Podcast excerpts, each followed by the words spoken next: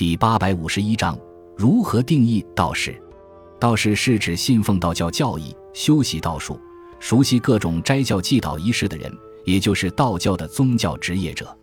男道士称道人、羽士、羽客、黄官等；女道士称道姑、坤道、女官。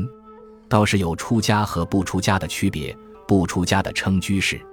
金元以前，道士都是不出家的。金代全真教创立后，才制定了出家制度。道士分全真和正义两大派，正一派弟子只要经过受禄就可以成为道士，全真派弟子则需要经过严格的受戒，而且仪式非常隆重。全真派道士都是出家道士，住在道观里，不结婚，素食，续长发。正一派道士少部分是出家道士，大部分是不出家的道士。称火居道士可以结婚吃荤，不出家的正义道士，一部分在公馆里活动，没有公馆则称为散居道士。天皇制道太清御册中说，道士分为五等，即天真道士、神仙道士、山居道士、出家道士、在家道士。